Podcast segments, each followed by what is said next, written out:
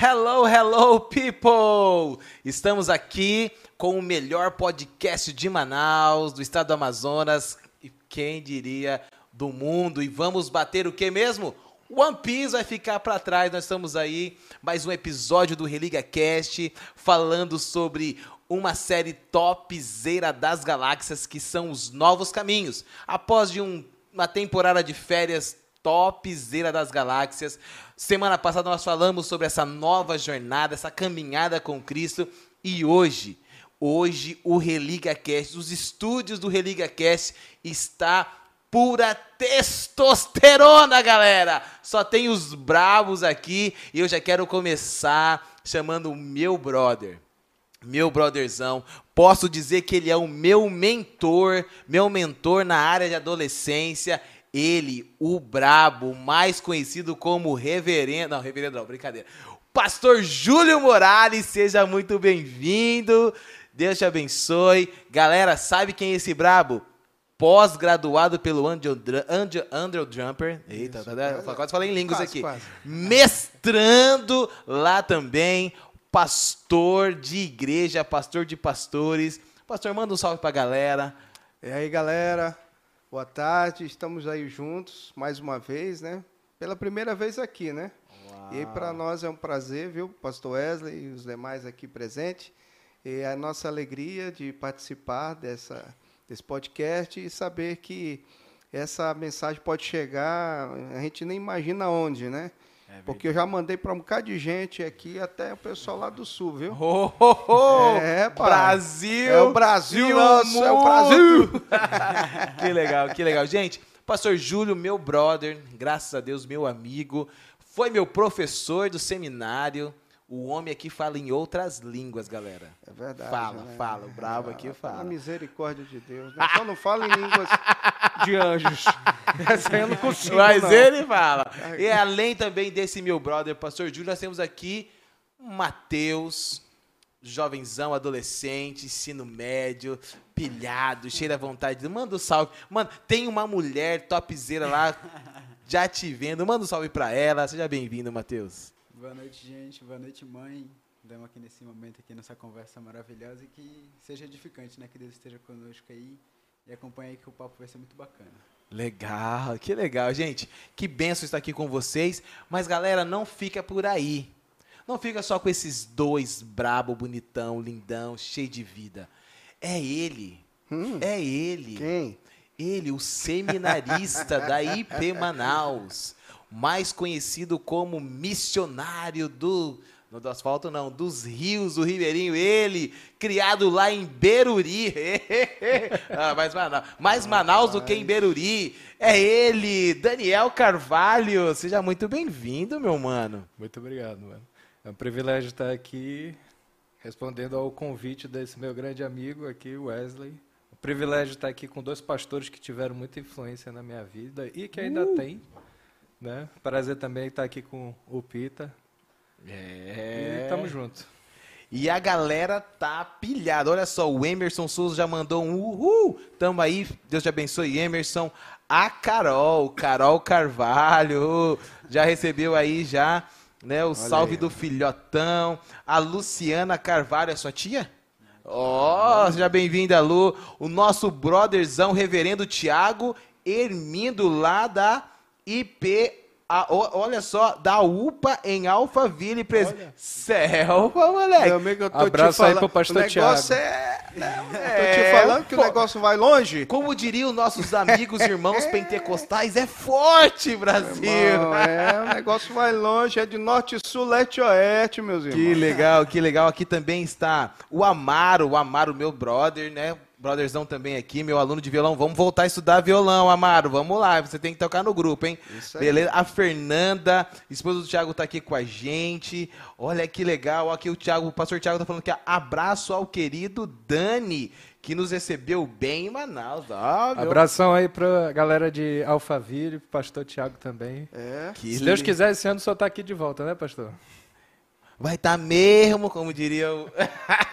venha, Thiago, venha para estar tá aqui com a gente. E ó, já se organizem, Tiagão. Se organiza a sua agenda, porque nós temos que ter aqui um Religa Cast com você, trocando ideia, falando aí da UPA de Alphaville, falando daquilo que Deus tem manifestado, da glória, da bênção que o Senhor tem usado você e também todos esses adolescentes aí da IP Alphaville. Beleza? Aqui também, ó, o Pedro. Pedro tá mandando. Olha o Pedro. E aí, primo? Manda um salve pro Pedro aí, velho. aí, meu amigo. Acompanha aí que vai ser benção. Yes. o, Aquila, o Aquila também tá chegando. Ó, o Aquila, manda um salve pro Matheus. É nóis, que benção, que benção que você está com a gente. E galera, faz aquele favor para mim. Não tem um aviãozinho? Manda para geral, porque eu tô ligado que você quer que os seus brothers, seus familiares, a galera esteja conosco conectado. E hoje o assunto é desafios, os novos desafios que a nova caminhada, que a nova jornada com Cristo, depois dessa decisão, dessa vida cheia de Deus, ele nos traz e nos proporciona. Então, se você tem pergunta, manda aí, pode mandar o seu salve, pode mandar a sua perguntinha aí no, no, no chat, porque a, a, proposta aqui nossa hoje é trocar ideia, é, é falar sobre esses desafios, o desafio da adolescência, o desafio da juventude, o desafio da vida adulta. O pastor Júlio, o pastor Júlio só gosta das cãs brancas, mas é molecote, é jovem. É, não, é porque fala, fala, é, por isso quê? aqui é herança, né? É herança. É herança. É, é o, tu, um dia tu vai entender. Um dia ele vai entender, ele vai chegar lá, né, irmãos? Ele vai chegar lá. É, gente, isso mesmo. Eu tô até vendo assim os cabelos brancos. Já, vou, tá. vou, de, vou, deixar minha barba crescer só pra deixar aqui mostrar as cãs, isso, as, as cãs, experiências vai, que eu tô recebendo. Oh, ah, tá glória. Tá bonitinho aí. Olha quem tá com a gente, a Mônica Nóbrega também tá Olha com a, a gente. Ei, rapaz, a Mônica. Mandando aí, salve. O Gabriel Alan? Eu penso que a minha esposa Seu também vai ouvir isso aí, vai chegar já já. Ó, daqui a pouco a tia Cíntia tá aí também. Então nós temos visto essa mundo. galera. Oh, é verdade. É, o pastor Júlio, pastor Júlio, meu brother, uhum. né, nosso irmão, nosso amigo, como eu falei, meu mentor. Quando eu tô aqui pilhado, eu falo, caraca, pastor, vem cá, me ajuda aqui, né, derrama sobre mim essa experiência. Pastorzão, falando sobre desafios, os desafios da vida cristã. E me veio aqui a memória que UPA Religados, mais Religados esse ano completa 10 anos. Uhum. 10 anos. E, e, você, e, o senhor estava falando assim aqui no, no, nos bastidores ali, naquele momento, é, antes de nós iniciarmos, que foram 15 anos uhum. pastoreando a adolescência. Fala um pouquinho aí dos. É bem pouquinho, porque senão é só vai ser só o senhor falando dos desafios, né? Uhum. Mas aí como que foi chegar aqui de volta, né? De volta para Manaus, casado, e fala assim, aqui, ó, toma que o filho é teu, desafio, pastoreio de adolescentes. Como que foi esse, esse primeiro é, foi naquela época, alguns anos atrás, né? Vamos dizer assim, uns 20 tempo, anos atrás, aproximadamente. 84. É, não nem tão longe, né? Mas, enfim, eu me lembro muito bem que estávamos numa, num processo aqui de uma dinâmica muito forte na juventude da igreja, né? E na época estava uma ausência de um pastor de adolescente aqui. O pastor Zé João achou que me conhecia já, né? Nós já era ovelha aqui desta casa desde a época do pastor Junho, ele era o nosso pastor. Então, todo esse processo começou a década de 90 já, né? Nós andávamos ali como adolescente, no meio da mocidade, achando que era jovem, tu acredita? Eu, bom, eu acho, eu, você acredita, eu... Você acredita, Matheus? Não parece você assim? tem, tem, alguma coisa assim, parece idêntica? Pois é, eu me achava o cara e tudo começou naquele momento que o Gil falou assim para mim, nunca esqueci. Falei assim, ei, bicho, vem cá. Ele tinha esse carinho, sabe? Ei, bicho, vem cá. Como é teu nome? Júlio, tal, não sei o que, era bem assim, mas mas é, é da, da, da, fisionomia aqui do abençoado. Eu acho que era até mais magra. Ele falou assim: vem cá, não tinha nada para dar, irmão. Nada, nada, nada. Só foi graça de Deus mesmo. Vem cá, eu quero ver você lá na UPA, lá na minha sala, domingo de manhã. Eu falei: meu Deus do céu. Ah, pastor, não preciso não, estou na mocidade. Vá, pronto, só foi esse comando aí, nunca mais eu voltei. Uau. Então foi por aí que começou a história da caminhada de com a UPA, com os adolescentes, foi assim, respirando, né, é, esse, desde do pastor Júnior. Né? Aí passou-se o tempo, nós fomos ali desenvolvendo com a mocidade, né, da mocidade. Naquela época, a mocidade da nossa igreja era algo sobrenatural, cara. O Oliveira era o presidente da mocidade, junto com a Francisca Roque, que dividiam os dois a diretoria da mocidade, e essa mocidade aqui movia a igreja todinha. Por isso que eu queria estar presente. Por quê? Porque o jovem, o adolescente, ele gosta de movimento. O jovem, ele gosta de desafio. Várias vezes a gente fazia um movimento do jovem, a gente ia para as congregações, várias vezes a gente ia os acampamentos dia de sábado, eh, os, os, os sábados aqui na, na central era lotado. Uau. No culto de segunda, eh, nossa, era cheio de jovem. Então isso tudo foi chamando, foi inflamando a nossa alma, dizendo assim: é aqui que é teu lugar. Então, a paixão, esse fervor, essa tudo surgiu no meio da juventude da igreja presbiteriana de Manaus. Eu acho que e eu tinha na minha época eu me lembro que eu tinha que tomar uma decisão na minha vida, ou andar no caminho do, dos perdidos ou dos lortes da vida aí, ou o caminho que era mais radical, porque aqui na igreja tinha esse caminho para percorrer do radicalismo que era o pessoal do Pentecoste os pentecostais que iam para as vigílias, ou a da turma que não quer nada com nada e ficava ali meio solto, mas com o pé no mundo, outro na igreja. Aí eu falei, meu irmão, não vou por esse caminho não, então só tem esse. Eita foi glória. quando a gente mergulhou nesse, nesse momento que a igreja passou, foi muito bom para mim naquela época, muita coisa. Eu aprendi ao mesmo tempo coisas que me fez amadurecer hoje para reter o que é bom. E graças a Deus que a partir dali foi um desenvolvimento na minha vida, que eu tinha que buscar a presença de Deus. Ou seja, essa igreja sempre marcou a vida do jovem, do adolescente, com a presença de Deus. Na, nas vigílias, nos, na, nos acampamentos, né, é, nas viagens missionárias, porque o que mais me chamava a atenção e a conversão veio nas viagens missionárias. Deus falava muito comigo nas viagens missionárias. Foi nelas ali que o coração do pastor Júlio foi preparando, foi se preparando para chegar finalmente para ser pastor dos adolescentes e levar essa galera aí por 15 anos, né? Porque a gente foi um fruto de uma geração que mergulhou numa vida espiritual, numa espiritualidade sadia, né? E, e claro, evidentemente que isso foi se aperfeiçoando durante o tempo. Então, esse foi o primeiro ponto, esse foi o primeiro momento para chegar, para dar o ponto de partida no, no Religados, na UPA, na UPA em si, né? Sim, aqui já, aqui a Mônica falou aqui, ó, oportunidade de trabalhar nesse ministério com os dois. Yes, é isso aí. mesmo. O Renildo, o Renildo falou assim: "Ei, meu amigo de mocidade, pastor Júlio, velhos Ó, velhos tempos de oficina G3, Kadosh, aí, Kadosh é velho mesmo. Olha só, aqui é Yasmin de Cursino. Tio Ju, tio, da, tio Daniel. Tio D, tio Daniel. Vai falar, se, se, se fosse o Joeb aqui, ele fala assim, não me chama de tio não, tô brincando. É, Vamos ver aqui também. velho o suficiente para você chamar de tio. Adriana Sef, toda a família Sef aí, boa noite, Deus te abençoe. A Mônica também foi um período de um grande Olha, grande grupo muito unido. E ela falando aqui, lembrando que em março, galera, se preparem. Março de 2023, 10 anos de Ministério Religados.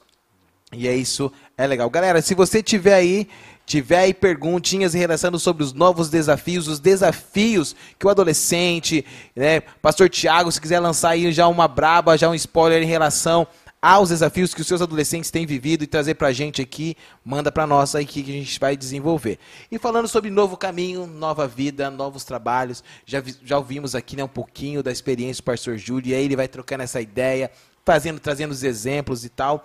E a primeira pergunta para nós, né, fazer a nossa lembrança com o pastor Júlio. Cara, a minha vida começou na adolescência, começou que eu acho que o primeiro desafio aqui que é para todos nós, vamos ver se o Daniel também possa passar por isso, foi esse lance. De fato, é um desafio quando você é adolescente e quer ter a cabeça de jovem, ou você é o adolescente que quer estar tá lá no meio dos velhos, dos jovens. Você passou por isso, Daniel. Mateus, você está passando por isso. É muito mais fácil estar com a galera mais velha do que estar com a galera da sua idade. Vamos começar com o Mateus aqui, né? E depois aí vai para o Daniel. É, é bom ouvir, né? Pastor, assim, eu tenho uma relação muito mais forte com o pessoal mais velho do que eu. Eu gosto muito assim de ter amizades mais de pessoas mais experientes do que eu, porque eu aprendo com eles, né? Eu tenho assim amizades com pessoas da minha idade e tudo, mas proporcionalmente são menores. E particularmente eu gosto muito por essa questão de experiência. Legal. Né? Mas aqueles da minha idade que estão comigo ali no dia a dia também é muito bom porque vivem a mesma coisa do que eu. Né? As mesmas coisas que eu vivo assim no meu dia a dia de estudante e tal. E eu acho que um dos maiores desafios que a gente tem assim como jovem na vida cristã é viver a juventude da maneira correta, segundo o evangelho, né? Eu acho que Deus ele é a fonte de todo prazer. Quando a gente consegue entender isso, a gente desenvolve uma juventude cheia de prazer nele. A gente se alegra nele, então a gente vive de maneira correta, né? A gente começa a buscar justamente esse caminho, né? E tem um estudo, um índice que fala que o maior nível de conversão das pessoas é entre os 12 e 16 anos. Tipo, índice, tipo, é, a cada 10, o maior número de pessoas é entre essa idade. Quanto mais a gente vai ficando velho, mais difícil é esse processo de conversão, menores são os índices. Então, eu acho isso muito interessante. E aí eu dou glória a Deus por hoje participar do Ministério da UPA, né? Tá ali, tá servindo ali, tá ajudando. E por estar tá me posicionando cada vez mais. Eu desde o ano passado vivo uma transformação de Deus na minha vida muito Uau. forte, no sentido de participação da igreja, interação e tudo. E hoje, ali na escola, eu sou muito feliz porque hoje as pessoas me conhecem como cristão. Então, essa, esse reconhecimento para mim é muito bacana. E ele vai me ajudando aos poucos a perder algumas barreiras. Né? Às vezes é muito não, difícil, assim, é, temos medo, às vezes, de puxar a Bíblia em público. E aos poucos eu vou perdendo esse medo ali na escola, né? Tenho uma liberdade ali com o pessoal e tal, o pessoal reconhece que eu sou cristão e tudo. E eu acho muito bacana.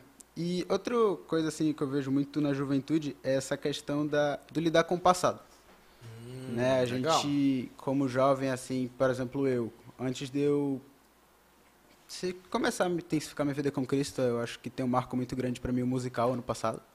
Sim. Eu virei assim 2021 para 2022 com uma oração bem específica, né? Eu já vinha lendo a palavra e tal, buscando, mas eu ainda tinha um déficit, que seria a minha comunhão.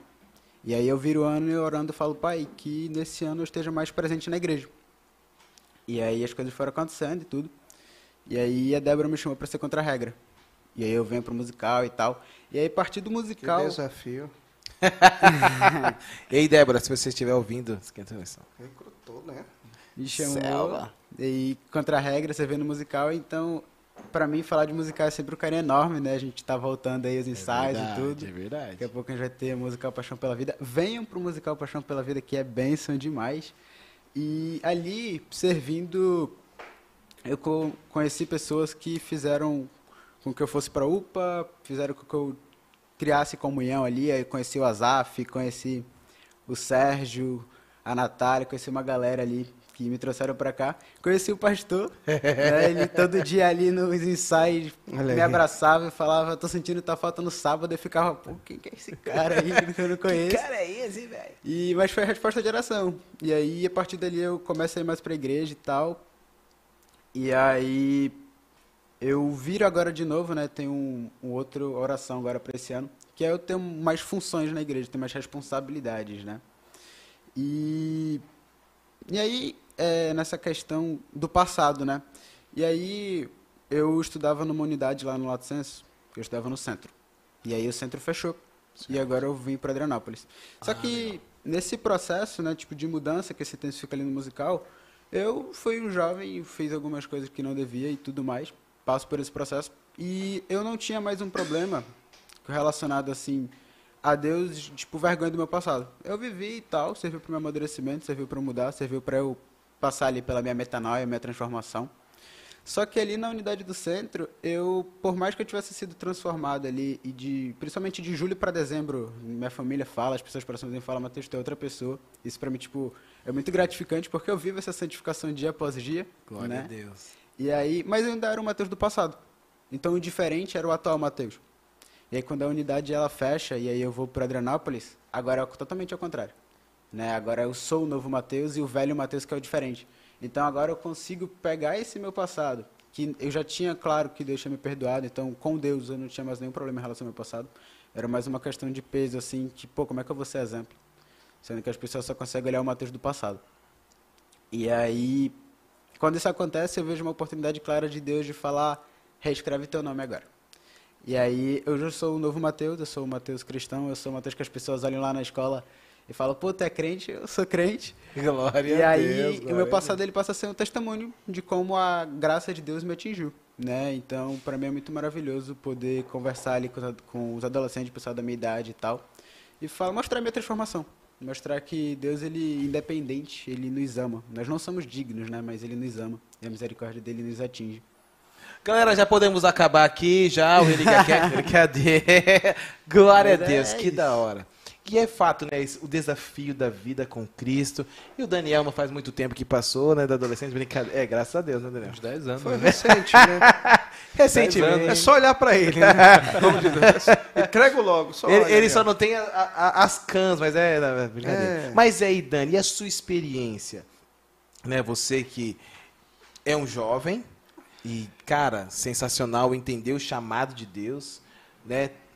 Acabou de dar um spoiler para nós, cinco anos já estudando a palavra, mergulhando no seminário. Se eu não estou enganado, foi a primeira turma Isso. do nosso seminário Primeira. aqui, seminário presbiteriano. É, qual que é, é, é SP, SPN? SPA. SPA, Seminário Presbiteriano do Amazonas? Na, da Amazônia. Na Da Amazônia. da Amazônia. Olha, então você, você adolescente, você que tem sentido chamado, tá no terceiro ano já, não sabe o que cursar, Deus já está te abrindo a oportunidade. É esse ano. Já se inscreva, faça o vestibular e invista na sua vida pastoral, ministerial, missional. Bora pra cima, vai lá. Daqui cinco anos você vai estar pronto para servir a IP Manaus ou uma igreja aqui do Amazonas ou quem sabe o mundo pregando, conduzindo vidas. Eita, vai ser. Mas Mas prepare-se que não vai ser fácil, né, né, pastor? Foi, é. A sabatina vem antes. Se prepara para o presbitério. se, prepara para o presbitério, vão questionar. Você acabou de sair do ensino médio, por E que você aí? não faz outra faculdade antes? E, e aí, Dani, fala para mim, e aí, como foi? Até mesmo esse desafio. Fala um pouquinho da sua, dessa, dessa transição, né? Uhum. Dessa questão dos, dos, no- dos novos desafios que você enfrentou. Daniel, o Daniel Carvalho, filho do Jesus. Franklin Carvalho, O primeiro Jesus antes do Dan, né? né? Filho de Ele é pastor. de uma linhagem, né? É, ele é. Azul, é. Desculpa aí, né? Como diria, como diria, humilha, né? Milha, é verdade. Milha aí, meu amigo. Bom, eu queria comentar uma coisa sobre a minha adolescência no interior. Que é uma coisa que eu acho que é interessante e é um desafio que eu acho que a maioria dos adolescentes deve encontrar, principal- no interior, mas também na cidade, que é o desafio de ter amizades sadias. Ah, lá em Beruri, a maioria dos rapazes, os meninos no caso, isso não é muito diferente dos outros ambientes, né? Mas no interior, eh, basicamente não tinham outros assuntos. Eles gostavam de falar ou de futebol ou de menina. Eu me sentia muito deslocado nesse meio. Porque eu queria falar de outras coisas, eu queria falar, às vezes, do, do episódio da Liga da Justiça, eu queria falar alguma coisa da Bíblia. E eu tinha muita dificuldade. Então, lá em Beruri eu tive muitos colegas, mas amigos mesmo para compartilhar da palavra, só tinha meu irmão e os meus pais. Uau, uau. E eu acho que, a que boa parte do- de- dos jovens ou adolescentes hoje nos interiores e na capital também podem estar enfrentando esse tipo de, de, de desafio, né? É, que tipo de pessoas eu quero à minha volta? Quais são os tipos de amizades com quem eu tenho me envolvido? Eu fui ter amigos verdadeiros mesmo, posso dizer, aqui em Manaus. Ao frequentar a escola dominical, lembro lá, era acabava a, a- a aula de escola dominical, nós ficávamos lá ainda continuando e debatendo o assunto. Tinha o grupo familiar, o grupo familiar acabava, tinha a merenda e a gente continuava debatendo o assunto. Esse tipo de coisa, esse tipo de experiência, esse tipo de vivência, eu acho que fez uma diferença muito grande na minha maturidade espiritual. E até em eu finalmente me deixar eh, mais confiante para me colocar debaixo da vontade de Deus. Porque, aí agora, já entrando na questão, é, basicamente, Saí do ensino médio, vim para Manaus para estudar.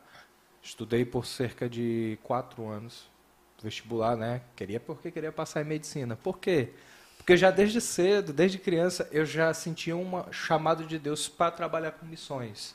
Só que eu falava, bom, Senhor, eu acho que vai ser. O que, que é mais útil dentro do campo missionário? Medicina, aí vinha enfermagem, odontologia e tudo mais. E por muito tempo eu queria medicina porque eu achava que era o quê? O que seria mais útil no campo e era o que, que Deus queria.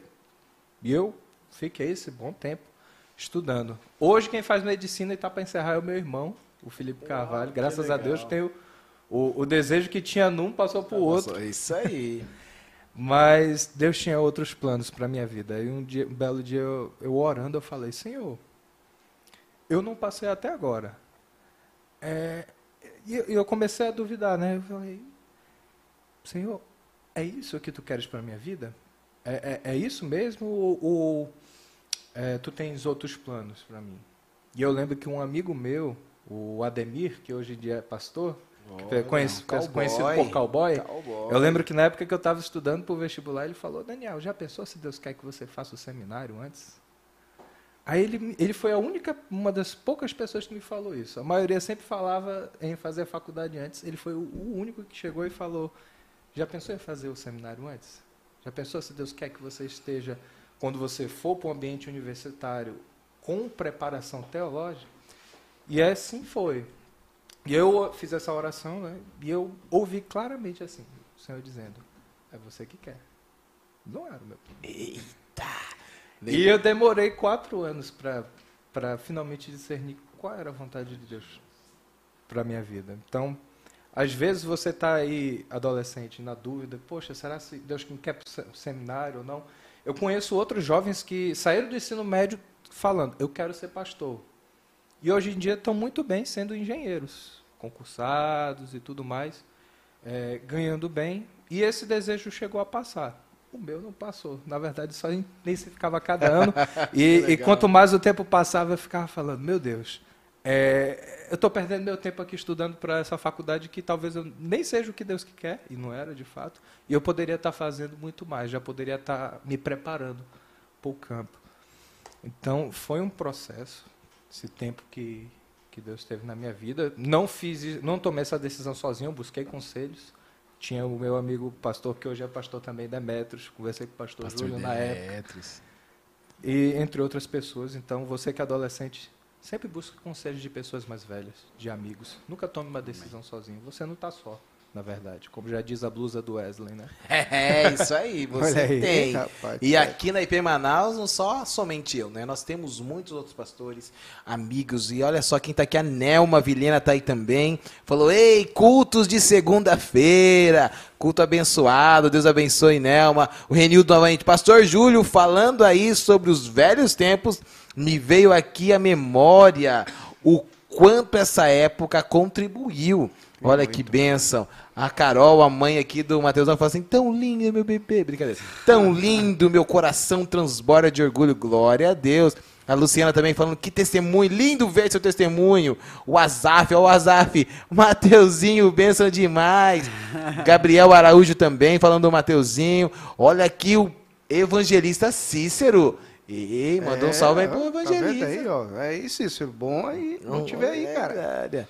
Um abraço pra galera todinha aí da Redenção. Ei! É. Cícero, coloca o povo aí online, Cícero. Manda um aviãozinho pro seu time. Chama ali, ó, o Gabriel Araújo. Falou assim: o Daniel é um grande amigo. Deu um baita incentivo para eu passar no, sem, no, no seminário. Ô, oh, Gabriel, Deus Bora, abençoe. Gabriel, depois de terminar a medicina, meu leadership, seminário te aguarda. Ele foi meu leadership do, do English Camp. Eita, glória. Olha aqui também a Nayara. Neyara, lindo ver esse sobrinho dando testemunho. Uh, glória. Olha o Samucão aqui, Pastor Júlio, melhor secretário da Sinodal. Eita, tá falando. E, ó, mas, gente, não é só secretário da. Secretário, ó, ele é secretário sinodal de UPA, secretário executivo do nosso presbitério. Pecador miserável como Tudo eu. É, é benção. Esse aí pesa, né? é aí pesa, né? Esse aí pesa, esse aí pesa. Que benção, gente. Que legal. E vendo esses desafios, e uma coisa que eu achei legal quando estava comentando, e até hoje estava trocando uma ideia com o Matheus, sobre essa parada do chamado. Né? Sobre, na verdade, assim, a vontade. Eu acho que um dos grandes, grandes desafios da vida cristã, da vida já passando, per, perdurando ali pela vida do adolescente, jovem, adulto, é, e aí, o que, que Deus quer? Como que eu escuto? O Daniel falou, cara, Deus falou, depois de quatro anos eu ouvindo a minha vontade, eu pude ouvir a voz de Deus. Mas aí, pastor Julião, esse desafio que o adolescente, né, não só adolescente, mas todos nós, como, qual que é o bizu? O que, que você poderia passar pra galera assim? Fala assim, mano, ó, como que foi a sua experiência de, de claro, você falou, é o pastor, o pastor Júnior, eu não tive a oportunidade, na verdade, todos os dias eu tenho ouvi, ouvido a voz do pastor Júnior lá na, no Ion Verson, uhum. né, ouvindo ali a, é, a NVI, é. né, mas assim, por mais que ele falou, ei bicho, vai pra minha sala, mas assim, uhum. como que foi com você essa experiência é, de entender o chamado, né? chamado à vontade de Deus? O chamado veio no uh, Manaus, aqui é, foi tudo onde começou para mim. Interessante que o chamado começou em Manaus nas viagens missionárias. Nunca esqueci isso, era muito claro para mim, mas eu sempre tive medo dessas coisas. Porque eu via os missionários e via quanto esses caras sofriam, sabe? Eu olhava assim, eu falei, meu irmão, uma coisa que eu não quero ser. E eu fui falando logo para o pastor Júnior, na época, que ele era meu pastor direto. Eu falei, pastor, em um acampamento de vocação, gente. Ele fez isso, eu não sei, eu não sei como é que eu estou vivo hoje. Mas naquele dia era para estar tá morto. Porque eu perguntei para ele no acampamento, numa vocação, lá, lá no retiro, lá na, no Monte Sião ainda. E ele disse assim, eu perguntei, pastor, levantei a mão de gaiato, não, é, não tinha noção da, da vida e morte naquela hora, mas eu levantei e falei assim, pastor, uma pergunta, é, uma coisa que eu não quero ser nunca. Aí ele falou, o quê? Pastor. Ele olhou para mim assim, falou assim, graças a Deus.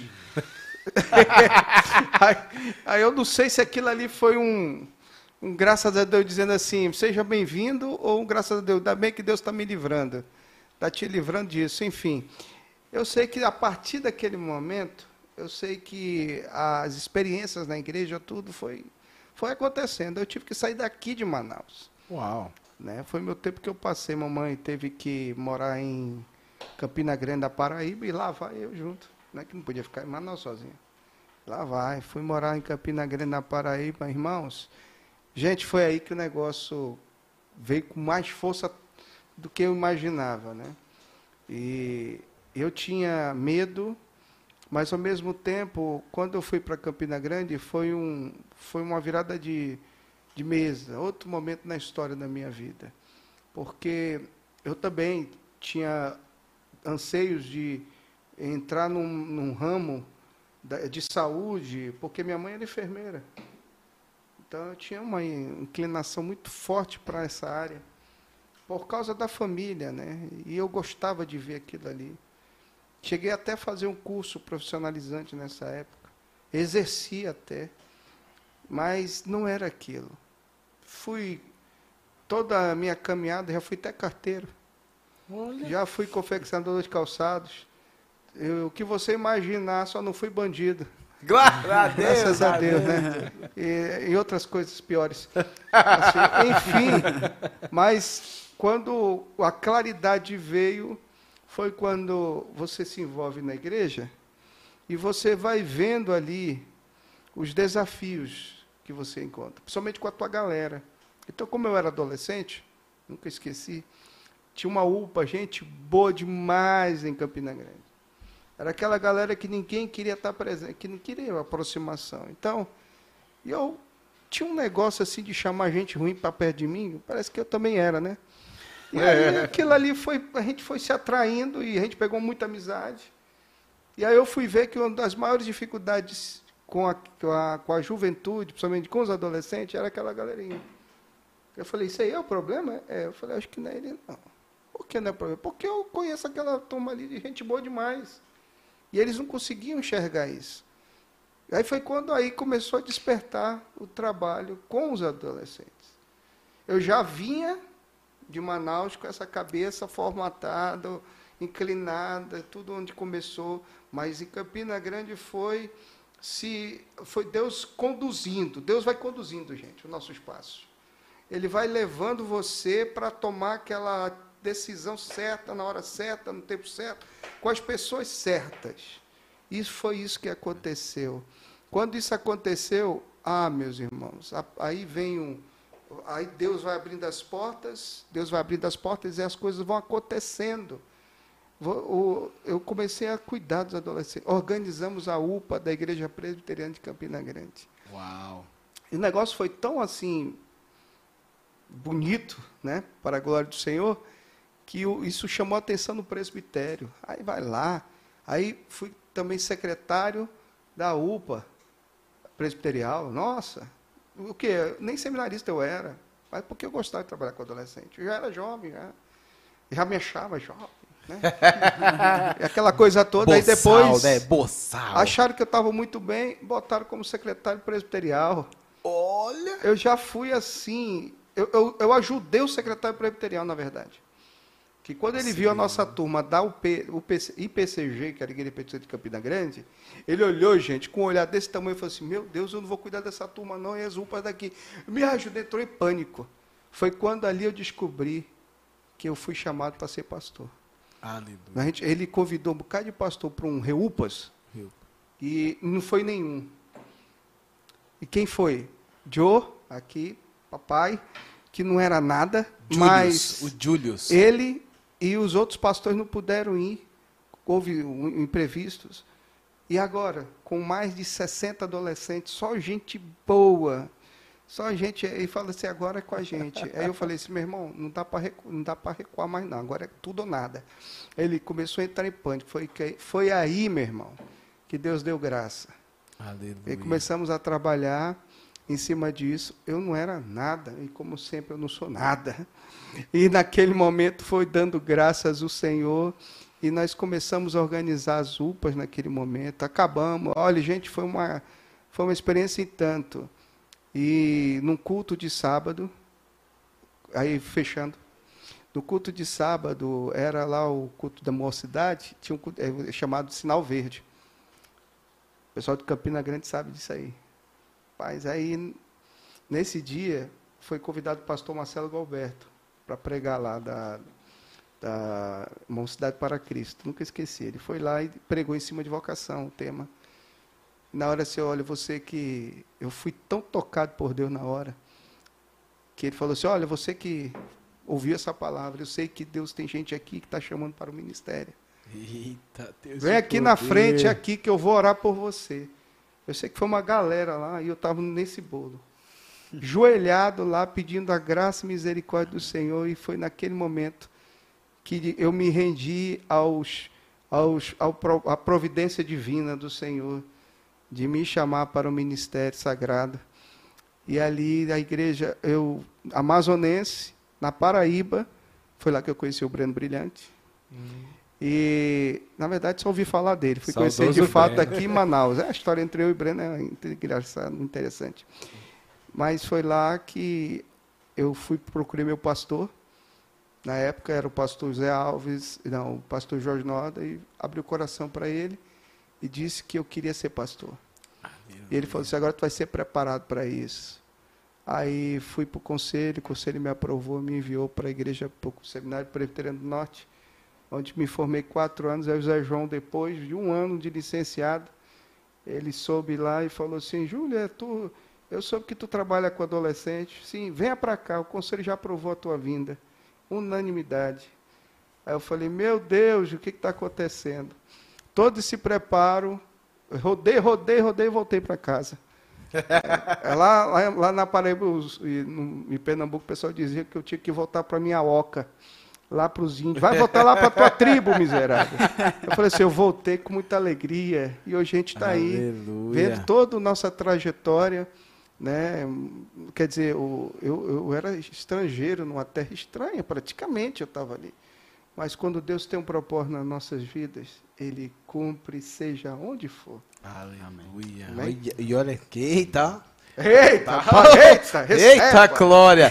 Olha aqui o Ednei, Cur... seja bem-vindo, Ednei Cursino, chamado e chamado. É muito pecador junto, é verdade. É. Tem muito pecador aqui, Ednei. Ele colocou aqui, ó, mas está cuidando do ramo da saúde e das almas. É, continuou cuidando da saúde, pastor Júlio. Ah, é Rodrigo Vasconcelos, seja bem-vindo, meu mano Rodrigão. Olha aqui a Bruna Silva. Mateus, querido, valeu, Bruna. Mas olha aqui, pastor Júlio Samuel Braga. Salve, pastor Júlio, salve, pastor Wesley, valeu, Samucão, salve, Daniel. Um salve também para o Mateuzinho. o rei delas. Ei, vigia, irmão.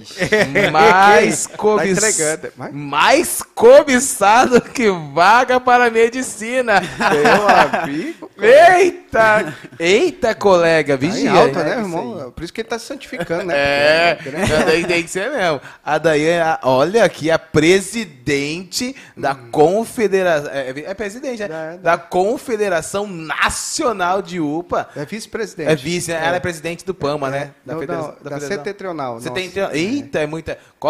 É profético, será? Será que é profético? Não, ainda não. Ah. Mas a Dai tá aqui, a Daiane Gray, a lá, seja bem-vinda. Que tá aqui agora. Tá. É Eita, glória! Seja muito bem-vindo, Daiane. É muito bem, muita bênção ter você aqui com a gente. Samucão.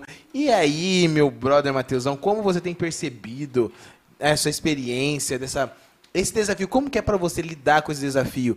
De, cara, assim como o Daniel, é claro que a gente tem conversado e o Senhor já tem derramado essa graça. Mas como que é esse desafio? Pô, vontade de Deus, a minha vontade, como eu persigo, como você tem lidado com isso? Pastor, então, né, o Daniel falou um negócio muito interessante ali. Ele falou sobre as missões e que ele queria servir como médico e falhou, falhou e Deus falou que não era aquilo para ele. Isso é muito interessante, porque assim, é, às vezes a gente na sede de servir, a gente quer servir de qualquer forma. Então a gente vai para a igreja e pega a primeira coisa que aparece ali para a gente servir. Mas às vezes a gente precisa vigiar e fazer uma análise assim de nós mesmos como cristãos, né? Tipo orar e tal, refletir para saber se aquilo que a gente está fazendo é realmente a vontade de Deus. Pô, legal que é pro reino, eu estou servindo e tal, estou edificando, mas se aquela não, se ali não é onde Deus quer que tu esteja, não faz sentido. A gente precisa fazer a vontade dele, não a nossa. Porque a partir do momento que a gente está servindo ali é, por uma sede de servir, e glória a Deus pela sede de servir, mas quando a gente vai, a gente acaba fazendo a nossa vontade. E tem uma passagem, Isaías 58, que fala, é sobre no contexto do jejum, mas basicamente ali fala que às vezes Deus não nos responde porque a gente quer fazer a coisa certa da maneira errada. Uau. Então isso para mim é muito forte hoje na minha vida.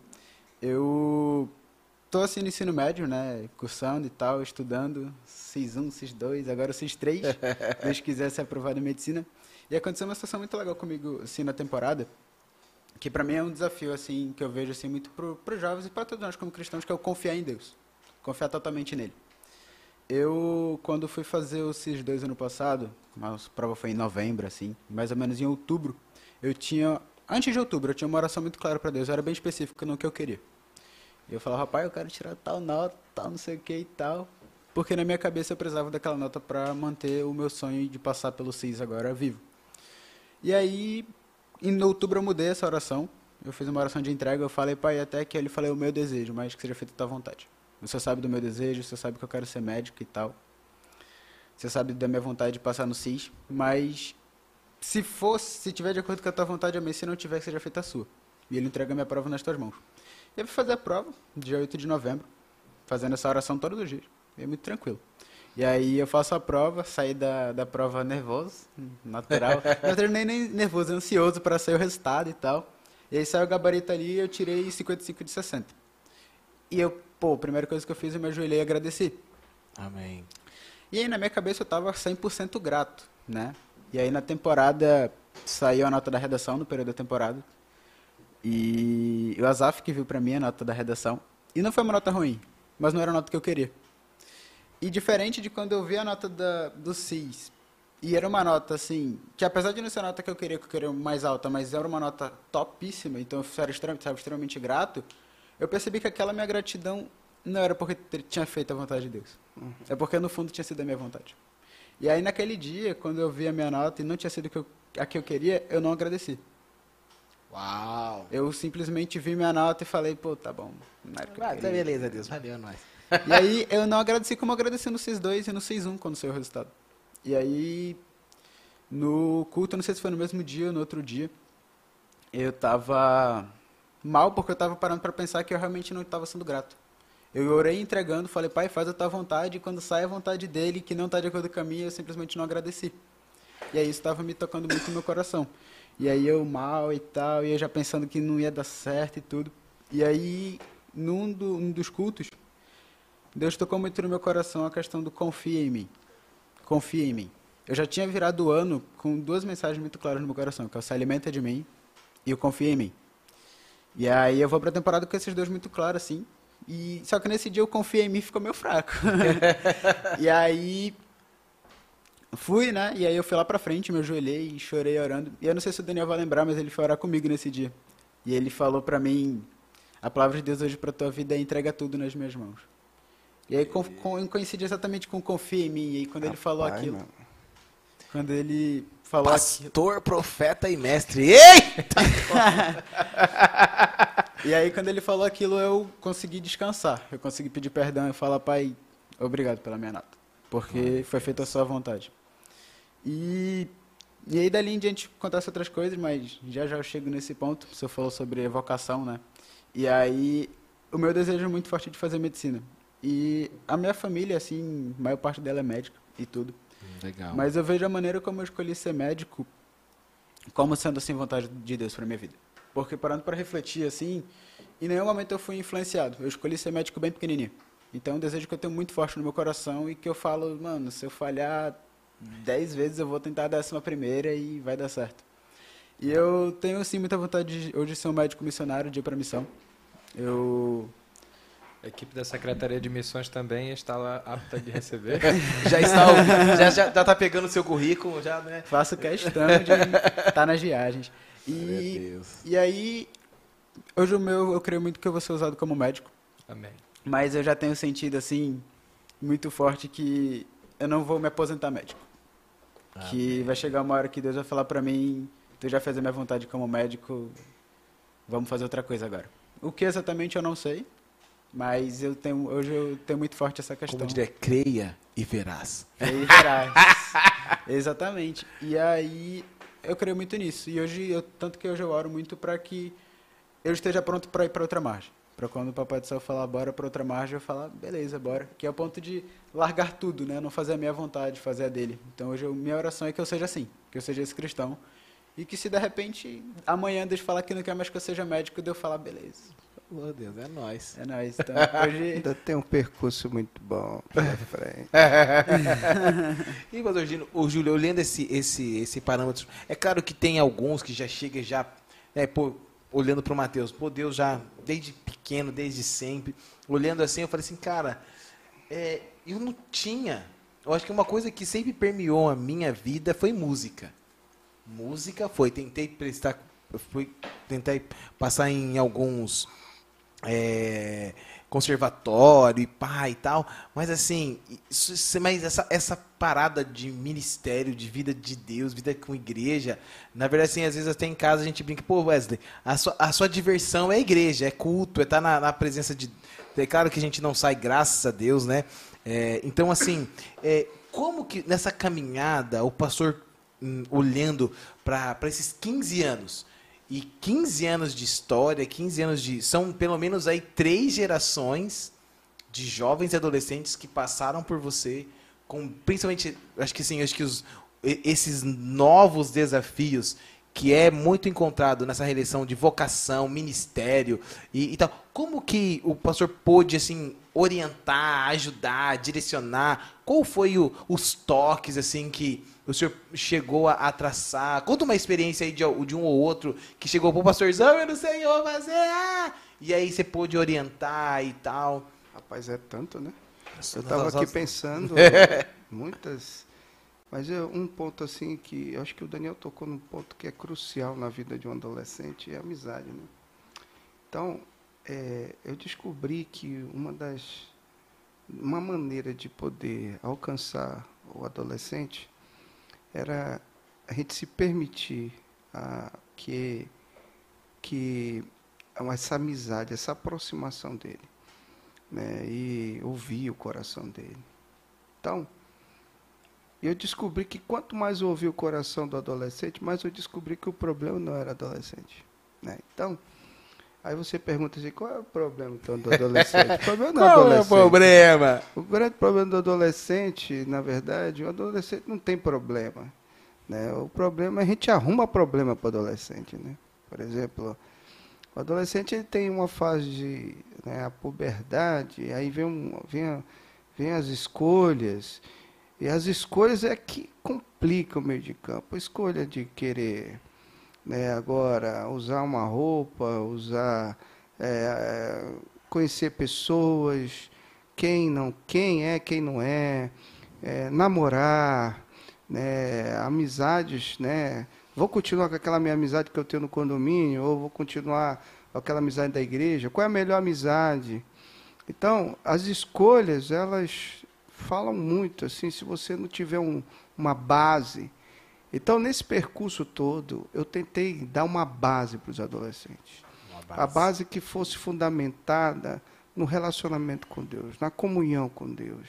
Então, todos os nossos encontros tinha um ápice, sabe? Tinha um momento de louvor, mas tinha um ápice da palavra e do quebrantamento. Tinha que ter aquele momento assim que o cara ia lá para frente e, e se derramava ali. A gente parece que eu tinha certeza que o Espírito Santo se arrumava, arrumava tudo para na hora H, aquela hora do, do impacto, do quebrantamento, e a, e a gente vê o, do- o penoso trabalho nosso, duro, muitas vezes nos acampamentos, nos arenas radicais, mas a gente, eu entendi, eu dava tudo de mim. Assim, é porque eu acreditava que no final era tudo ou nada. Para mim era, é, Senhor, agora é contigo mesmo, assim, a gente usou tudo que tem aqui de, dos meios ordinários, e agora a gente quer ver o agir sobrenatural extraordinário do Senhor tratando o coração do adolescente. Então, quando via assim os meus olhos, assim eu via os adolescentes, vários adolescentes quebrantados, vários adolescentes, nem todos. Sempre vai ter aquela galera que não quer. Eu já entendi isso. Nem todo mundo quer, nem todo adolescente busca. Mas eu nunca desisti de fazer, trabalhar a base do relacionamento de amizade e das escolhas, porque essas coisas aqui, meus irmãos, se tem uma coisa que fala muito, né? Ele vai, ah, o que que eu faço hoje quando um adolescente me procura, pastor, eu quero ser pastor. Ele está terminando o ensino médio, falou assim, tu quer ser pastor, mas antes tu não quer estudar não? Eu falo assim, ó, vai terminar teus estudos, né? E ah, eu também queria fazer, eu tenho vontade de ser, fazer medicina, ou direito, ou pedagogia. Falei, termina. Você tem tempo para isso. Vá. Porque eu já, eu já vi os dois lados da moeda. Eu já vi os dois lados dos que de você preparar os adolescentes para isso, para a faculdade, e você vê também aqueles adolescentes que têm muita vontade, como ele falou aqui.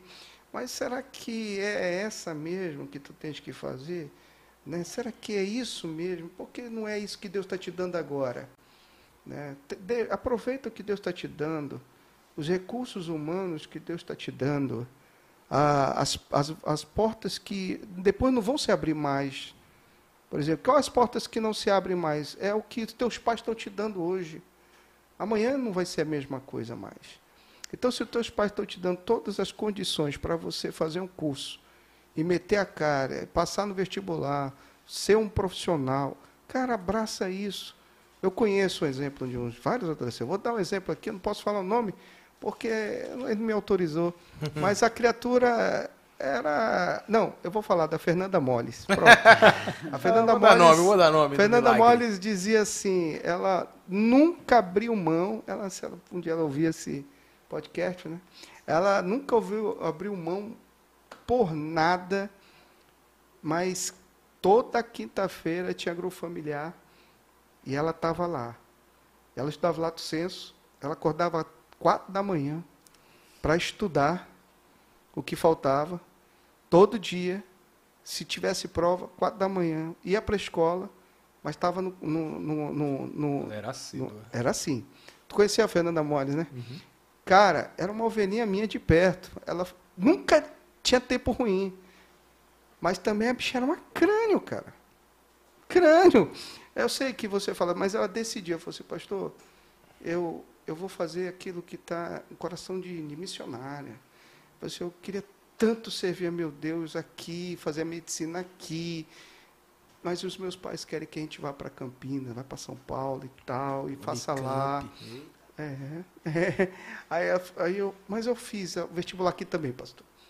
Aí ela fez aqui e fez lá. E ela passou nas duas, irmãos. E aí ela teve que tomar uma decisão muito séria. Qual era? De fazer aqui ou lá? Aí qual foi a escolha USP, dela? USP. Os pais disseram assim, nós queremos você lá. E ela fez o quê? Ela obedeceu os pais e foi. Terminou já, terminou, graças a Deus, a medicina, tá, tudinho tá bem, né? E tá nesse finalzinho aí de fazendo o que, que ela vai decidir. Se... Enfim, mas uma coisa que eu trouxe de lembrança, ela nunca abriu mão dos estudos e tão pouco abriu mão das obras de Deus. Ela estava em tudo, gente. Tudo. Era grupo familiar, era escola bíblica, era não sei o quê, e não reclamava, não. E hoje é uma geração que você vê assim, né? Ah, quando tá, é, é tudo intensidade, né? Tudo por, né? Aquela coisa, né? Ah, Quando só quer só quer estar na igreja, mas não quer estudar. Ou quer tá, só quer estudar, mas não quer ir para a igreja. Não. Você tem que saber as escolhas aí, ó, equilibrar isso aí, ó. Porque as oportunidades são únicas. E você não tem outra. Então a escolha certa é essa. O senhor- Fazer a vontade de Deus. O senhor falando sobre a Fernanda, eu lembrei do meu irmão, né? Eu convivo com um estudante de medicina e eu olho assim, eu, caramba, mano, o Felipe tá aí já para terminar. É líder de grupo familiar, não falta escola bíblica e não falta o culto. E as notas dele são boas. Ele também, enquanto estudava no vestibular, assim como a Fernandinha, ele não deixava de ir para o grupo, nem para os cultos, e nem para a escola dominical. É verdade. Tava o tempo todo lá. Isso ele não negociava. Ah, pra, vou pra, ficar para estudar. Ele não fazia isso. Ele não. O que é do Senhor é do Senhor. Ele ia para o grupo familiar, ia para o culto. Isso é importante. Isso porque eu não realmente. falei da Larissa Torbey, não Ixi, falei do Geraldo, não falei de vários outros, né? Tem muita gente aí que, que hoje tem tudo concurso. Judá, beça. O Judá é outro crânio. Meninão. Sempre é, era, era fora da caixa, né? Também, né? Não eram, são gênios que surgiram daqui, mas eram crentes, são crentes. Então são pessoas que são, eram adolescentes, pastor Wesley e todos vocês aqui, e que resolveram fazer o seguinte, manter, nunca abrir mão da fé, nunca abrir mão por nada disso, levar a fé, mesmo deixando muitas vezes de vir para a igreja por causa do curso, que é muito puxado, né? você que faz direito, você que faz medicina, ou qualquer outro, né? Né? nessa área que você escolheu, o que importa é que eu, eu veja, e que principalmente Deus vê, você lá dando testemunho, lá sabendo levar essa bandeira da fé, né, da esperança e do amor, a fé de Jesus ali, e depois você vê, daqui a pouco tu está namorando, noivando, casando, está com filho, essa galera toda está assim agora. Quando vai, pastor, vem aqui fazer meu casamento. Quando não, pastor, vem aqui batizar o menino. Rapaz, eu falei, meu irmão. E era uma geração sem futuro. Eu, eu, tu falou em gerações? Ixi, eu peguei gerações aqui que eram top das galáxias, uma meninada boa. Quando eu abri o olho, né, o Daniel falou assim, lembrou bem, capou o gato, se tornou jovem, foi embora tudinho. Tudinho. Aí veio a geração sem futuro. Então eu falava assim, meu Deus, não tocava, não cantava, não prestava para ir para a escola dominical. Não vou dizer, não vou generalizar. Havia os eleitos. Os escolhidos disso aí. Havia- e esses aí que fizeram a diferença. Nós éramos pouquinhos, mas estávamos ali. E estava ali crescendo. Quando crescia, ia embora. Aí eu falava assim, o mais importante nisso tudo é que meu trabalho de dar uma base, e Deus me deu a honra também, né, pastor, o desafiador, foi alcançar os pais. Né? E, e essa parceria com os pais foi o maior desafio que nós tivemos, porque quando eu, eu sentava com um adolescente igual o Mateus assim, batia um papo com ele, eu descobri que os problemas maiores que ele enfrentava era o relacionamento com os pais. Então, quando você se aproximou desses pais, você ganha o adolescente, você ganha a família. Eu acho que esse é o desafio do pastor Wesley, é o desafio de todos nós, porque a família hoje está sendo atacada de todas as formas. E a gente precisa, como jovem, como adolescente, como as nossas crianças, como homem e mulher, né, lutar pela essa fé evangélica e não abrir mão dos nossos valores e fazer a diferença como sal e luz. Eita, glória! Falei bonito agora. Falou, é, fa falou mestrando do Andrew Jumper. Eita, glória! É o que a Mônica falou, é de Deus, Matheus. Ô, oh, glória! O nosso brotherzão Hugo falou, programa topzera demais. Hey, man! Ei, essa, esse jargão é meu, hein? Vigia, vou patentear. Glória a Deus, valeu, Hugão, Deus te abençoe. O Ednei aqui, louvando a Deus, né? falando que o pastor Júlio não é pastorzão, é um paizão, é um brotherzão, irmãozão. Também lembrando que na, no momento o pastor Júlio, aí, como pastor de adolescentes, pôde trabalhar também na UPA Religados. Olha o Douglas Santos dando boa noite, boa noite, Douglão. O Luiz Fernando Ramos, amém, amém, glória a Deus. E o Paulo Moreira dando glória a Deus. E galera, o tempo voou. Já estamos aí com uma hora. Paulo Moreira, o Paulado, é? Ei, é o Paulada? Manda aí, Paulo Moreira. É o Paulada? Coloca aí se é for você. Paulada? Não sei, não sei. Se for o Paulada, coloca aí nos comentários, Paulão. Deus abençoe. Gente, o papo tá legal, o papo tá bom. E. Ou é o pai?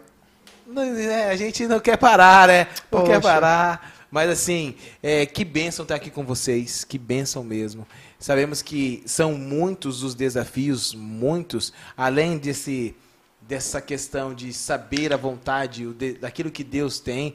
É, já também entendemos que a própria, a própria Escritura já diz, já direciona né, que a vontade de Deus é que nós sejamos santos. Então, se você não sabe ainda o que é, então seja santo, se santifica. O apóstolo Paulo ali sendo usado para falar para a igreja de Tessalônica, trazendo essa resposta. Esse é um grande desafio mesmo, da vida de santidade, é, de querer a vontade de Deus. É um lance que o pastor Júlio colocou e também foi algo que eu vivi. É, ah, pô, e aí o que, que Deus tem? Se envolva com a vida da igreja. Né, se envolva. É claro que uh, um, é bem observado aquilo que o Mateus colocou. Pô, vou abraçar o mundo, vou abraçar tudo, e aí vou fazer, um, vou fazer tudo, não vou fazer nada. Não, peraí. Né? Em oração, pedindo a Deus direção. Você, Daniel, você foi um adolescente jovem que foi abraçando tudo, até descobrir, ou você realmente teve esse coração missionário, não, vou fazer missão, tenho que pregar para... Eu comecei abraçando uma coisa de cada vez. Ao chegar em Manaus, eu entrei no Geração Futuro, até participei do Doma. não cheguei a dançar, não. Foi o Adão. Eu, mas eu ia para lá. Não, não cheguei a dançar, não. E fui passando, né? Sempre tinha o desejo de missões, mas ah, por questão de estudos, a, a, a, missão exigia muito tempo, às ah, vezes, sim, uma semana, um, um, um, final de semana, e às vezes eu precisava para estudar. Mas aí o desejo sempre esteve lá, nunca, nunca sumiu, e só ampliava a cada ano. Glória a Deus. É, eu gostaria de dizer uma coisa para quem tem esse mesmo desejo, né? Você é adolescente que sente um desejo missionário, se envolva com a sua igreja, se envolva nas áreas da sua igreja e se envolva com missões, sejam elas transculturais, no, no, no interior da do sua comunidade, ou urbanas mesmo, no seu ambiente da escola e tudo mais. Grupo familiar, entre outras coisas. É, agora, se você faz parte aqui da IP Manaus, eu gostaria, como parte da Secretaria de Missões Transculturais e Regionais da, da Faz o merchan, igreja, faz o merchan. Que você fosse lá com, na nossa secretaria e fizesse uma entrevista. Começa a trabalhar com, conosco, indo nos avanços missionários, nas viagens de final de semana. Se você fala inglês e tem uma semana toda a dispor, você pode também participar da viagem de semana, que já demora um pouquinho mais. E deixe Deus lhe usar, seja aqui, seja no seu grupo familiar. Aleluia. Então, meu amigo, serviço tem. A ó, é aquilo que a palavra diz, é, os, os campos já estão brancos, é, mas nos falta trabalhadores. E, e, essa parada que o Daniel falou é, é uma realidade. Quando a gente olha para a história da EP Manaus, eu e o pastor Júlio, que tem um pouquinho mais de know-how para dizer isso, é, missões, e o Daniel que tem acompanhado a história. Desde ela- criança, na verdade. né? Nasci em missões.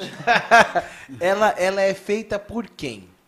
Pela juventude, pelos jovens, né? O pastor Júlio lá no meio, o adolescente no meio dos jovens, saindo, fazendo um movimento, como jovem, foi para foi para qual é o lugar mesmo? É a cidade que você foi mesmo? Campina Grande. Campina Grande, com o mesmo gás missionários, servindo, vendo as necessidades, né? E, e agindo. E foi lá que eu conheci a princesa.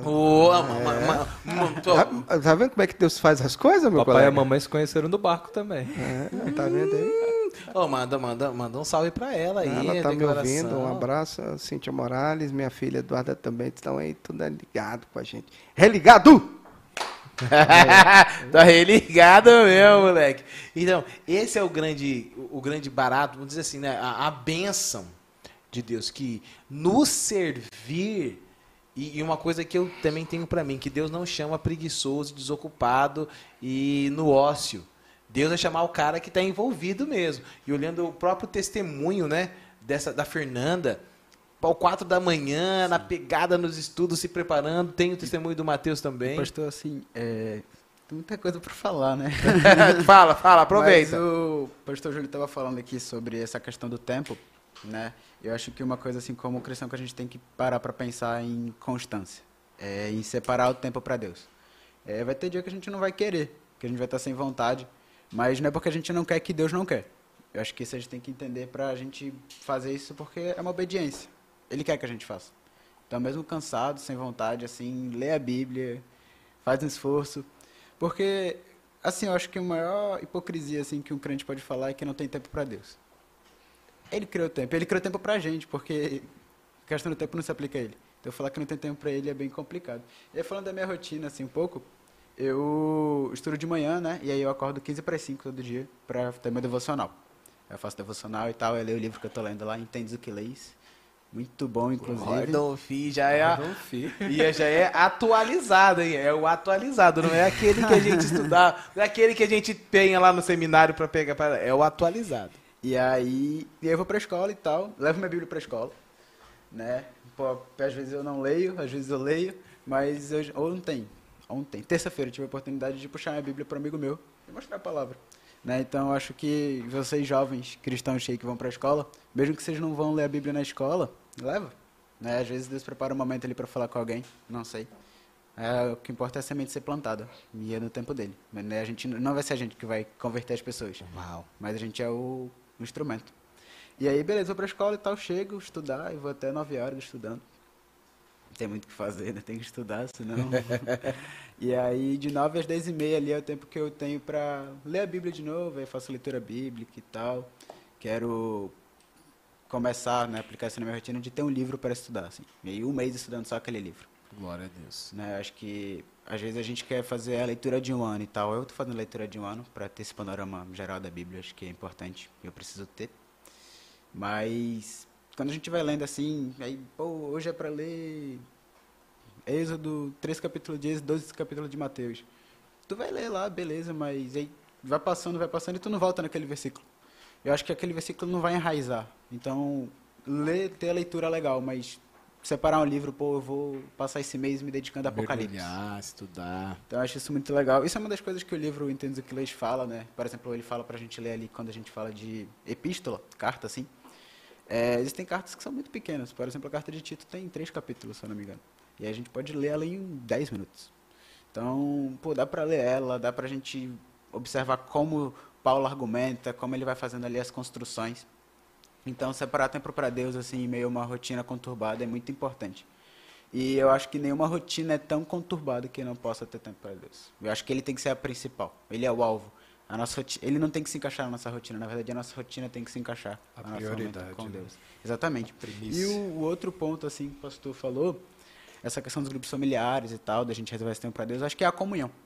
Eu acho que nós adolescentes a gente tem que desenvolver essa comunhão, ela é muito importante. E aí mandar um abraço para os meus amigos de todo dia, né? A Zaf, o André Negrão, que estão comigo ali sempre. E a própria Natália, a Giovana, e a gente tem uma amizade muito legal, assim, principalmente eu, a Zaf e o André, de confessar pecado um pro outro, de falar, mano, não tô bem, não tá dando certo, e conversar. Né? Eu acho que, pelo menos eu não tenho a resposta para tudo. Mas só ter alguém para ouvir e tal, muito legal. E a Bíblia nos dá um modelo de comunhão. Eu queria até ler, eu abri aqui 1 Tessalonicenses, capítulo 5, versículo 11, fala bem assim.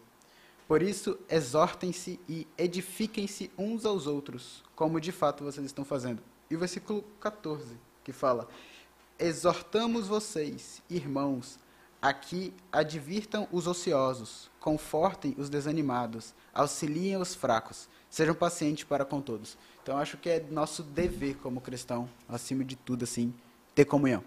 E aí eu falo assim para os adolescentes, né? Eu não sou o cara que conhece todo mundo, mas você é adolescente aí que tá meio deslocado, não tem o que conversar, pode chegar comigo que conversar que eu tô aqui para te ouvir, beleza?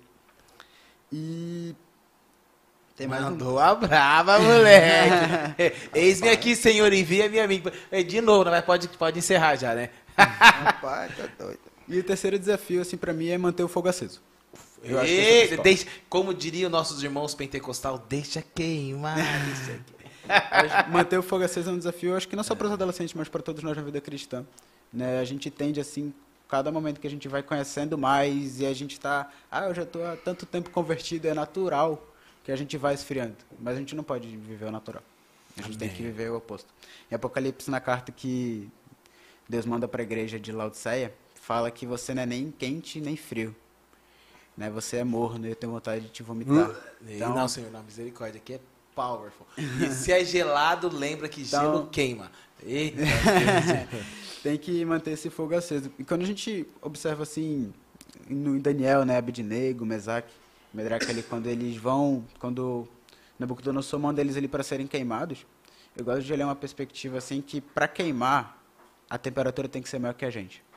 E eu gosto de falar que eles não queimaram porque eles queimavam, o coração deles queimavam mais do que aquele local. O coração deles estava em chamas. Eita. Então, viver isso é muito legal. E própria atitude, assim, por que, que eles queimavam?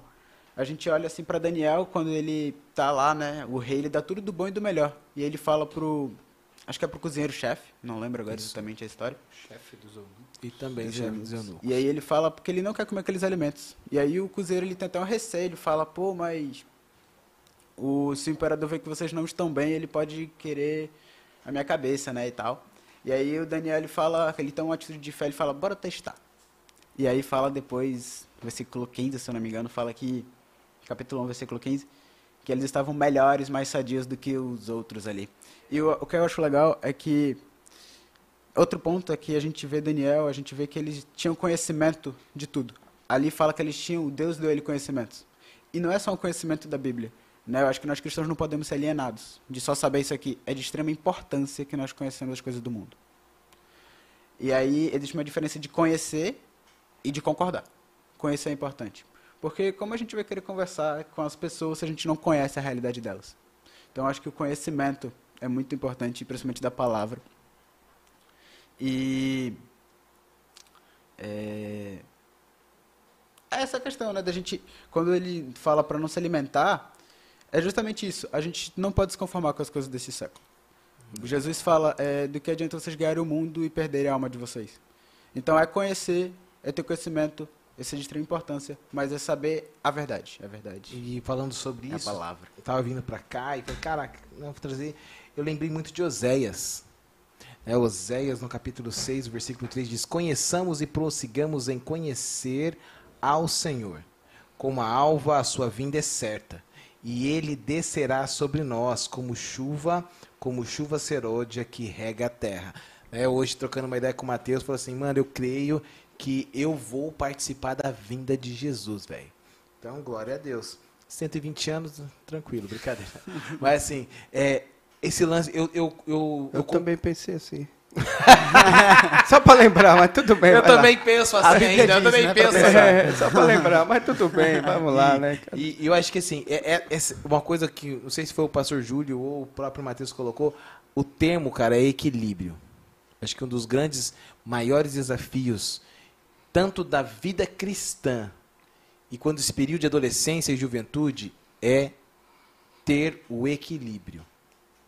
É saber que nós temos que conversar com o mundo, olhando a nossa cosmovisão cristã de mundo, trazendo essa resposta para o mundo e, e, e a Sagrada Escritura ser sim esse equilíbrio para que você, por exemplo, você vai falar sobre homossexualidade, beleza, mano, senta aqui, vamos conversar. Você vai falar sobre ideologia de gênero, senta aqui, mano, vamos conversar. Você vai falar de One Piece, eita, já perdeu One Piece. Não, pra mim não.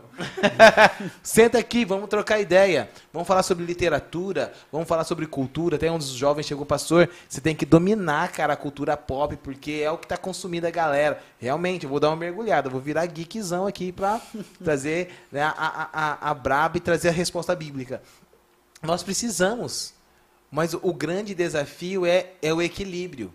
Se a gente não tom... se o, primeiro vamos para a nossa galera, se o adolescente não tomar o, o, o, cuidado, ele vai ser levado. E aí usando o exemplo que o, o próprio é, o Mateusão trouxe de Daniel. Não, velho, calma aí. Vamos fazer o teste. Deus encheu o Espírito de Deus, o próprio Deus encheu aqueles jovens, aqueles homens, olhando para Daniel, Mesaque, Daniel, Ananias Misael e Azarias, olhando para esses, esses quatro jovens, Deus encheu eles do Espírito. O equilíbrio está ali. É ser cheio do Espírito. E de brinde, ele foi dotado de sabedoria, conhecimento em tudo do mundo cultura. babilônico. E os caras era bom. Bom. E eu creio que é isso que Deus tem para nós. E hoje tava, tive a oportunidade de trocar uma ideia. O Daniel foi ali comigo no gabinete. A gente foi tá resenhando. Falei, Daniel, eu tô lendo um livro aqui, senta aqui, vamos lá. E falando sobre Harold Hill, um cara que teve experiência com Deus. E ele, no seu no livretinho, falou assim: Cara, esse livro é velho, né? né? O cara ali, marrom. O cara contando a história da vida dele, testemunhando. E aí a parada, olhando, fazendo esse paralelo com o Daniel ele começou a ler Atos e falou assim: Poxa, recebereis poder para ser minha testemunha. E ele querendo ser testemunha de Deus, vai falar assim: Poxa, eu já, já tenho a certeza da salvação, já fui batizado nas águas, mas essa parada de poder, eu quero. E, e aí vem essa questão, de, esse manter a chama acesa. Manter é ser um jovem, um adolescente, um adulto cheio do Espírito. É conhecendo e prosseguindo em conhecer esse Deus que escolheu fazer morada em nossas vidas. E, gente, o...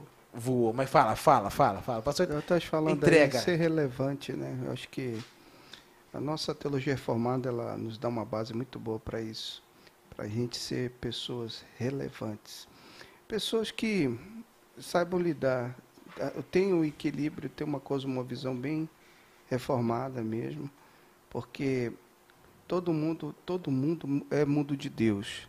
Por exemplo, nada que tem aqui nesse mundo aonde faz parte toda essa cultura, tudo é de Deus. O homem que estraga, o homem que o pecado que suja. Mas quando a gente, como cristão, entende que nós somos missionais, nós somos aqueles que vão fazer diferença. Estamos sendo preparados para isso? É, cada centímetro, cada onde você for, a linha do tempo ela, ela segue, ela é linear, vai embora. O que, que acontece? Muitas vezes a gente está aqui, só que a gente pensa que o reino está aqui só, o reino de Deus. O reino de Deus ele está além. O reino de Deus, o propósito para a nossa vida é muito além do que a gente vê. É muito, muito além daquilo que a gente pensa. É, muitas vezes Deus está nos preparando agora para algo maior. É, eu nunca, nunca, eu sempre digo isso, eu dizia isso para os adolescentes. Você está aqui hoje, você está estudando hoje, você está fazendo faculdade hoje, você está servindo hoje numa mission team, você está na igreja hoje. Mas você não pode imaginar o que vai acontecer amanhã. Então, por isso que a gente, a nossa vida está nas mãos dele. Agora, o que, que, que, que a gente tem que fazer para, é, primeiro, é, entender que aonde Deus nos enviar, nós temos o privilégio de fazer Cristo ser conhecido, viver intensamente para a glória de Deus. Amém. Corondel, onde você estiver, você está diante de Deus e você vai fazer a diferença. É ser relevante isso. A nossa vida, a gente está sendo. Ah, ah, eu consigo servir só isso aqui.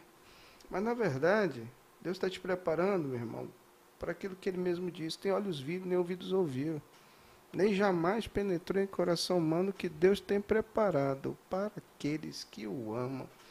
Pode ser aqui hoje, mas amanhã ele pode te levar lá para a África. Ou te deixar aqui mesmo em Manacapuru. Né?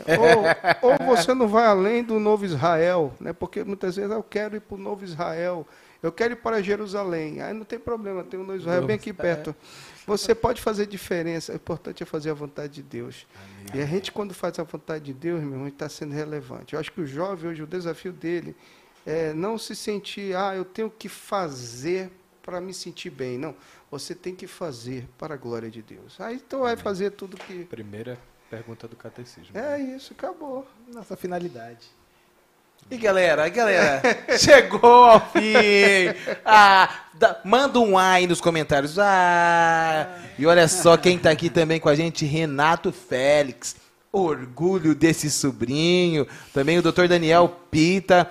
Amém. Glória a Deus. Olha Franci Francisco, Francisco Pita aqui, ó. Parabéns, Mateus. A luta hoje da juventude é contra as potestades do mal e não se contaminar com as iguarias do rei. É. Olha aqui também, por exemplo, para a África, o avô foi missionário em Angola. Eita glória! Já é uma dica, hein? O Azaf, ó, o Azaf já mandou lá. Galera, estamos chegando ao final ah. de mais um Religa Cast. Mas não se preocupa não, semana que vem vai ter mais. Você é o nosso convidado a estar com a gente aqui, a participar. Assim como a galera tem mandado aqui ó, os recados, a braba, tem curtido, dando glória a Deus. É muita bênção. E já pra gente encerrar, Pastor Júlio, manda aí um salve pra galera, encerrando. Depois o Mateusão também já manda um salve pro pessoal. E é com você. Eu, eu quero dar um, assim, desejar a todos vocês uma noite maravilhosa e que Deus abençoe você que está nos ouvindo, né? Que Deus continue usando a sua vida e você sempre na, nessa expectativa de buscar ao Senhor todo tempo, em todo lugar e continue perseverando, principalmente os jovens, adolescentes aí que estão, e principalmente a gente, né? Eu falo assim os adolescentes, porque isso aqui alcança muitos adolescentes, mas é todos nós, né? Essa batalha é de todos aqui. E obrigado, pastor, por estar aqui com você, com todos os irmãos e próxima, se Deus quiser, estarei aí, né? É isso aí. Manda um salve pra galera, Mateusão, Deus abençoe. Galera, é, Deus abençoe vocês. Eu queria estimular vocês a fazerem uma reflexão nessa noite, a fazer uma oração. Peça para o Senhor surpreender vocês. Peça a Ele mostrar a vontade dEle para vocês. E estejam sensíveis e flexíveis a largar a vontade de vocês para viver a vontade dEle. Porque eu posso dar certeza para vocês que a vontade deles é infinitamente maior, melhor e maior do que o que vocês acreditam ser o melhor para vocês. No mais, eu queria agradecer por essa oportunidade, falar que qualquer coisa estou aqui. Daqui a pouco ele vai colocar o número do WhatsApp, hein, galera? Brincadeira. Não, mas você sabe que eu estou aqui para servir para o que eu precisar. Queria agradecer esse momento aqui, sempre uma bênção estar com vocês, conversando, trocando essa ideia, se edificando, né? Glória Amém. a Deus, é isso aí. E galera, e nós ainda, nós temos, ainda, ainda dá tempo. Se você já está sentindo aí o fogo queimar, o Espírito Santo está te incomodando, está te incomodando, está te despertando o desejo para fazer a obra.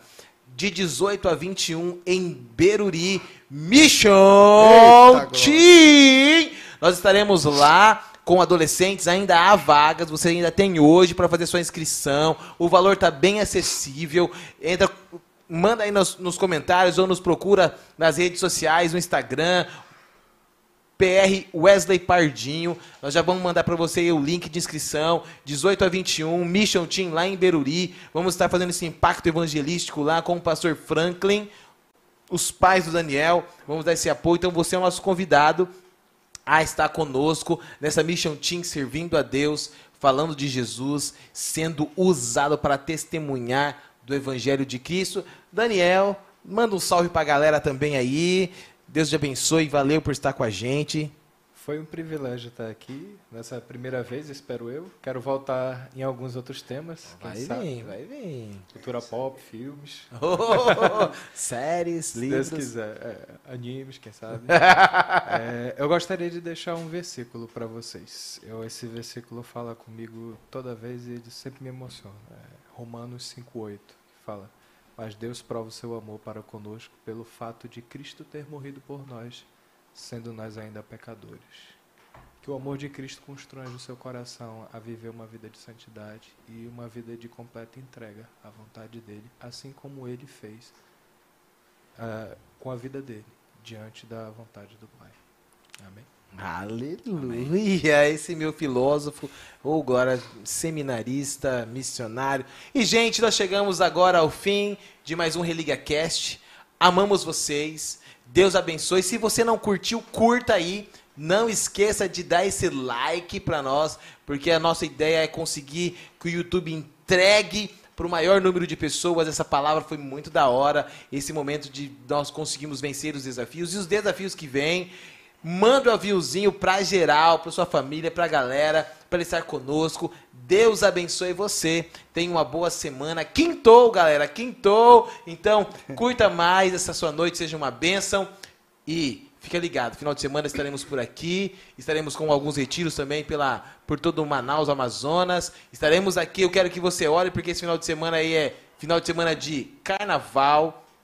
Ora, o Senhor apresenta, como o, o avô aqui, o nosso irmão, é, deixa eu ver, o, o- Francisco falou assim que a luta dessa juventude é contra as potestades do mal, é contra essas ciladas do, do do inimigo. Muitos jovens estarão aí zoando, indo para bagunça, para balada, para depravação total. Vamos orar para que o Espírito de Deus possa agir e que nós, como igreja, e sejamos aqui a voz do Senhor, chamando os eleitos do Senhor para a salvação. Galera, Deus abençoe. É nós. É Até nóis. o próximo Religa Até Cast. mais, gente.